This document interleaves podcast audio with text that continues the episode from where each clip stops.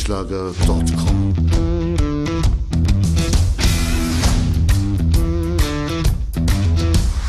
Energie für Körper und Geist. Der Podcast für dich und andere Menschen, die mehr aus ihrem Leben machen wollen.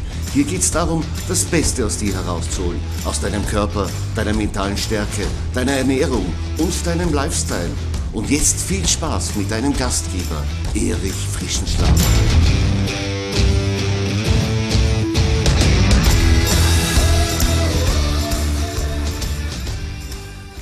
Herzlich willkommen zu meinem Podcast Energie für Körper und Geist, Episode 74. Ich freue mich, dass du wieder dabei bist und mir deine Aufmerksamkeit schenkst.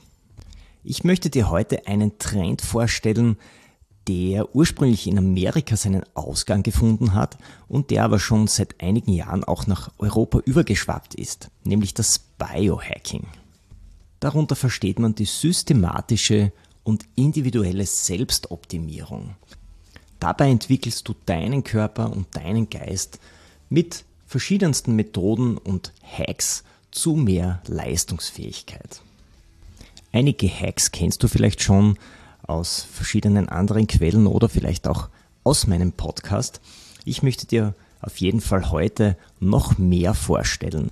Weil das Thema ja sehr umfangreich ist, besprechen wir in dieser Episode den Teil 1 des Biohackings und in der nächsten Episode dann den zweiten Teil. Zusätzlich hast du dann auch die Möglichkeit, in dieser Zeit, bis der zweite Teil erscheint, schon einmal die ersten Schritte umzusetzen aus diesem Teil. Wir haben ja jetzt Fastenzeit, das bedeutet ja nicht nur weniger zu essen, sondern auch andere Optimierungsmaßnahmen an seinem Körper eventuell anzuwenden. Bevor wir aber starten mit den ersten Biohacking-Tipps, möchte ich dich noch einladen, auf meiner Website erichfrischenschlager.com vorbeizuschauen. Dort findest du ein Quiz, ein kostenloses E-Book, du findest dort alle Podcast-Episoden und Blogbeiträge und du findest die Live Academy dort. Die Live Academy ist ein Online-Coaching-Programm, das du demnächst wieder buchen kannst.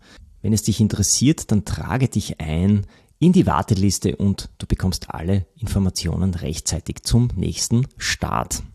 Du bist jetzt aber bestimmt schon neugierig auf die Biohacking-Tipps und die möchte ich mit dir jetzt besprechen.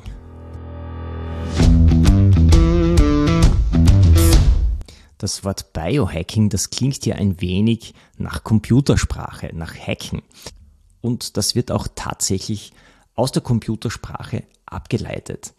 Denn so wie Hacker in den Computer eindringen und die Software verändern, so versuchen Biohacker verschiedenste Prozesse unseres Körpers und unserer Psyche zu verstehen und durch kleine Hacks zu optimieren, zu verändern. Das Ziel ist, Körper und Geist fitter und leistungsfähiger zu machen. Und dabei geht es um kleine Korrekturen im Lifestyle, die das gesamte Wohlbefinden und die Lebensqualität verbessern. Als Grundlage dafür versuchen Biohacker alle Prozesse irgendwie in Zahlen zu fassen, das heißt ihren Körper zu tracken. Und da gibt es verschiedenste Geräte dazu.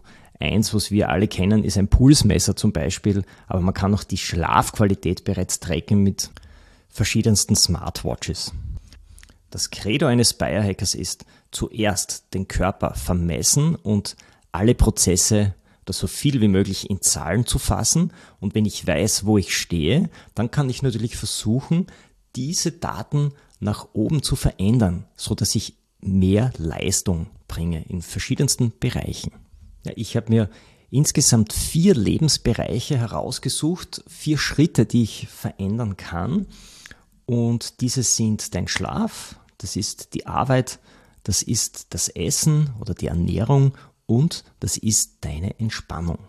Und heute möchte ich einmal auf zwei dieser Themen zu sprechen kommen. Das ist einmal der Schlaf und zweitens die Arbeit. Das Thema Ernährung und das Thema Entspannung, das gibt's dann in der nächsten Episode in meinem Podcast. Du wirst heute vor allem erfahren, was Biohacking ist und wie du es für dich am besten anwendest. Du erfährst, wie du deinen Schlaf optimierst, indem du dich bereits am Vortag bestmöglichst darauf vorbereitest. Du erfährst auch, warum ein flaches Bett nicht unbedingt förderlich ist für deinen Schlaf. Und du erfährst, wie du in deiner Arbeit, in deinem Job durch Biohacking eine bessere Performance lieferst. Und warum es wichtig ist, dass dein Herz unregelmäßig schlägt und wie du das erkennst. Jetzt lass uns loslegen mit dem ersten Schritt. Bereite deinen Schlaf optimal vor. Du kennst das sicher, du wachst auf in der Früh und fühlst dich, als ob du noch mindestens drei, vier Stunden schlafen möchtest. Das heißt, du bist nicht erholt. Und das geht leider sehr vielen Menschen so. Dieser Trend geht steil nach oben. Aber wichtig ist, wer morgens erholt aufwachen möchte, der muss bereits am Vorabend einige Dinge richtig machen. Biohacker versuchen ja immer, eingefahrene Gewohnheiten durch energiefördernde Routinen zu ersetzen. Und hier beginnt genau Biohacking. Welcher Tagesabschnitt eignet sich da besser dafür als der späte Nachmittag? Also wenn du mit der Arbeit fertig bist, bis zu der Zeit, wenn du zu Bett gehst. Das ist ja Freizeit und über diese Zeit kannst du frei verfügen. Das heißt, du kannst hier auch deine neuen energiefördernden Routinen bestens implementieren in deinen Alltag. In dieser Zeit sollte der Stress ein wenig abfallen, etwas Ruhe einkehren und du kannst den Tag ein wenig reflektieren.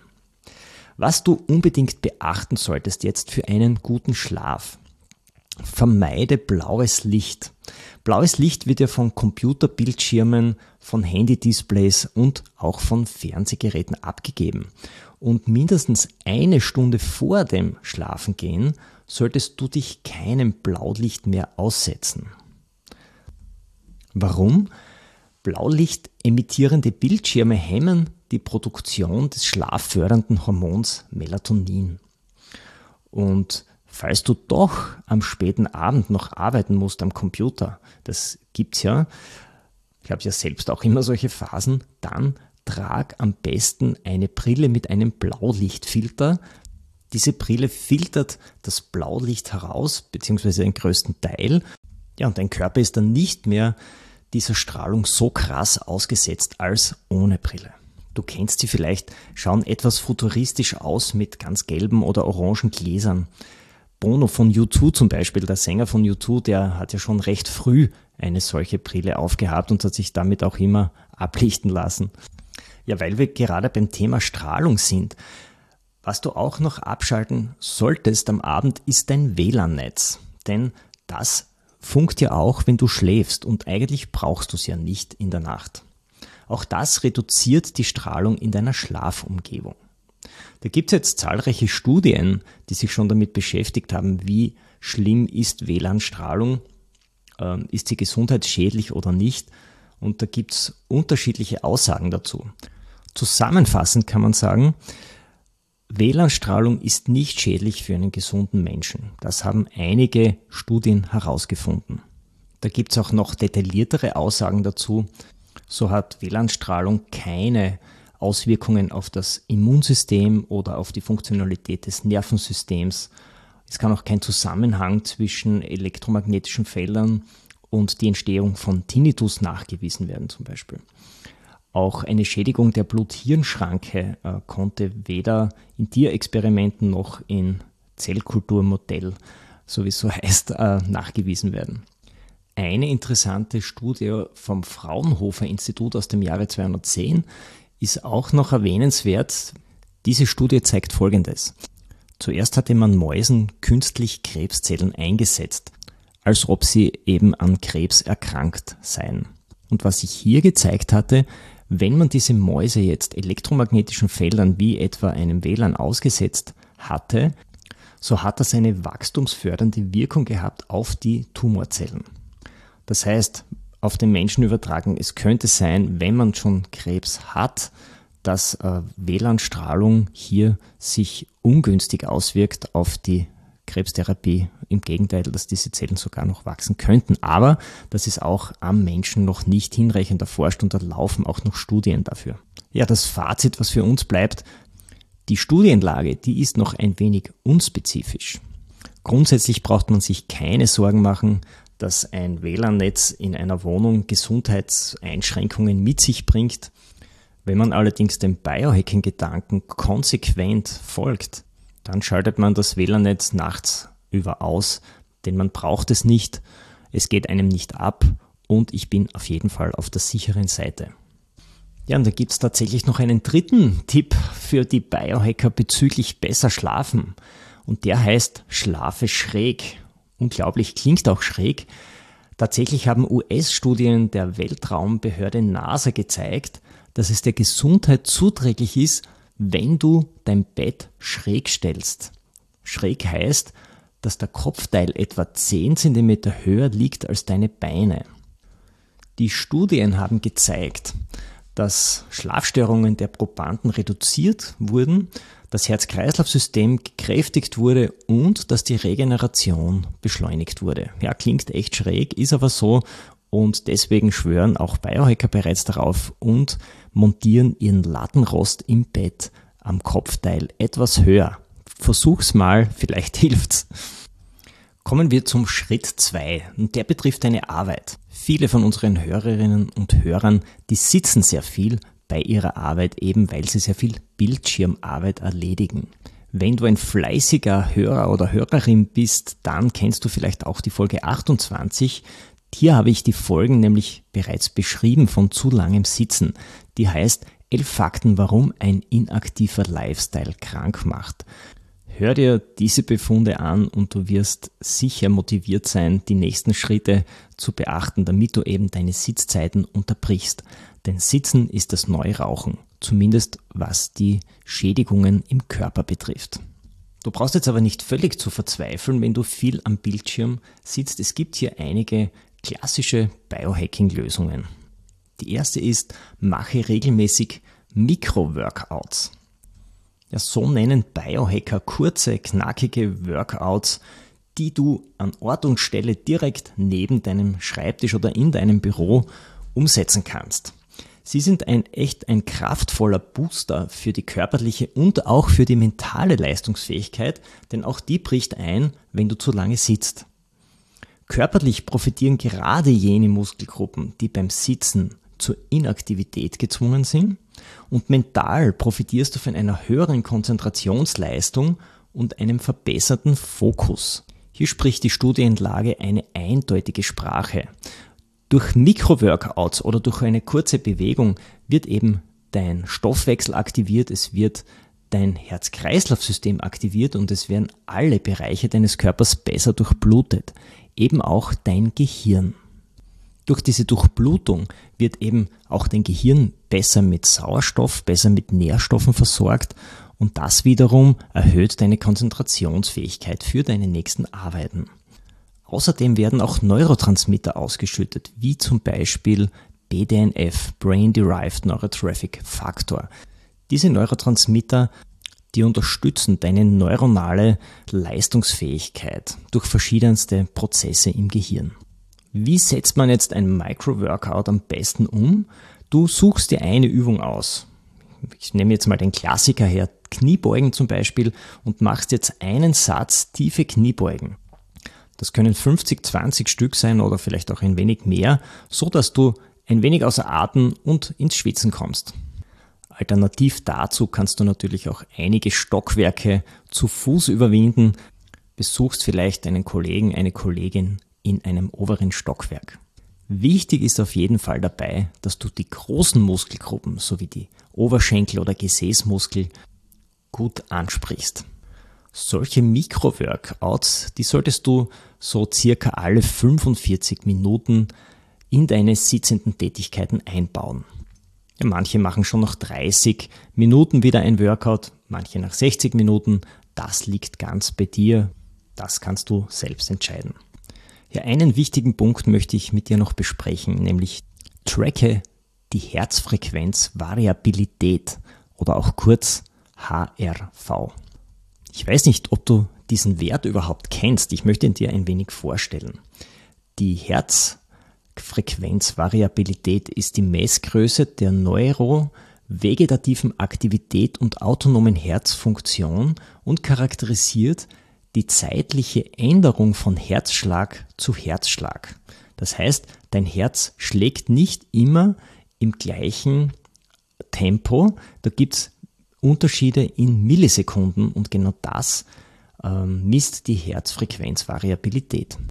Die Frage ist jetzt, was ist jetzt gesünder, wenn mein Herz äh, immer gleichmäßig schlägt auf die Millisekunde oder ob es vielleicht ganz kleine, feine Unterschiede gibt, je nachdem, was ich gerade mache, ob ich mich entspanne oder ob ich Leistung bringe. Und ich kann es dir verraten, es ist tatsächlich so, dass es gesünder ist, wenn sich dein Herz im Millisekundenbereich an deine Tätigkeit anpasst. Das heißt, die Herzfrequenzvariabilität verändert sich fortwährend. Im entspannten und im erholten Zustand schlägt das Herz variabler als im gestressten Zustand. Ziel ist es, eine hohe HRV zu haben, denn das zeigt von einem guten Trainings- und Gesundheitszustand und von einem guten Wohlbefinden und Lebensqualität.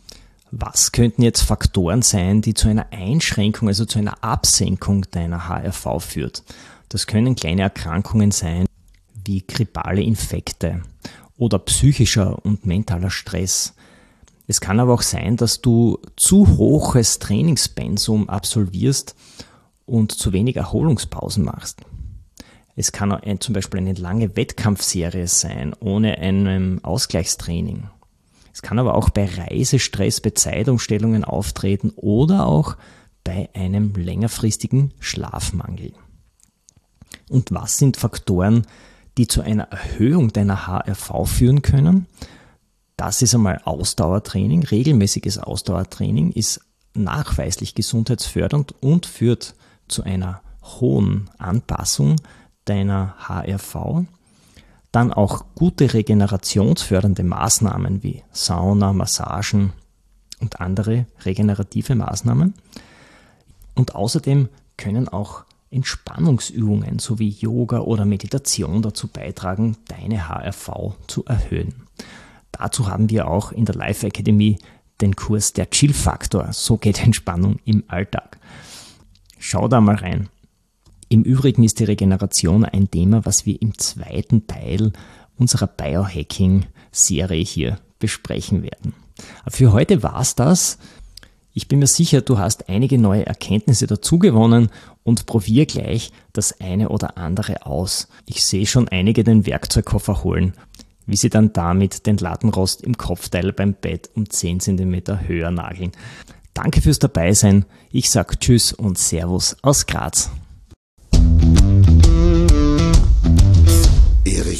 erichfrischenschlager.com